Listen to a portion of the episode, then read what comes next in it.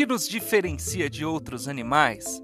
A capacidade de amar, a capacidade de falar, a capacidade de pensar?